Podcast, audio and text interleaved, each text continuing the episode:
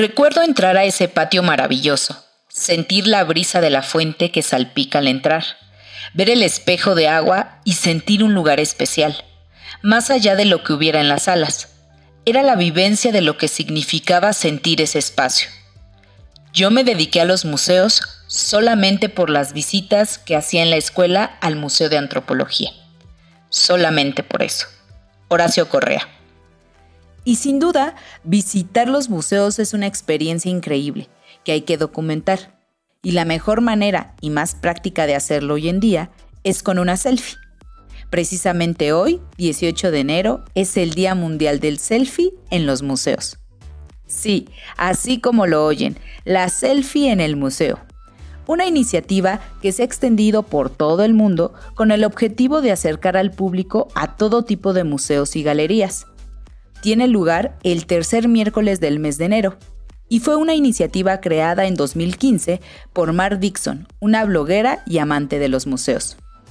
Y en realidad este es un excelente pretexto para hablar de estos maravillosos recintos.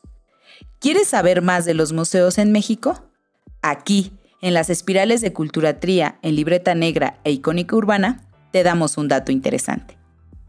De acuerdo con estadísticas de museos del año 2021 del Instituto Nacional de Estadística y Geografía, nos menciona que durante el 2021 los museos reportaron una afluencia total de 16.4 millones de visitantes, es decir, 3.7 millones más que en el 2020. Las tres temáticas principales de los museos fueron historia con el 46%, de arte con el 25% y de arqueología con el 19.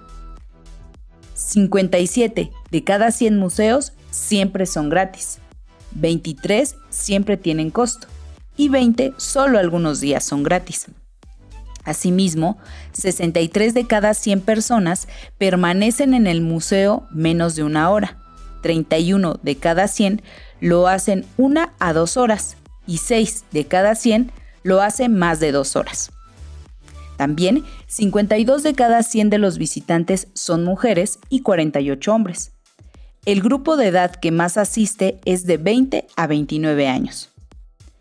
El 60% de los visitantes entrevistados cuenta con estudios de nivel superior y el 26% de estudios de media superior.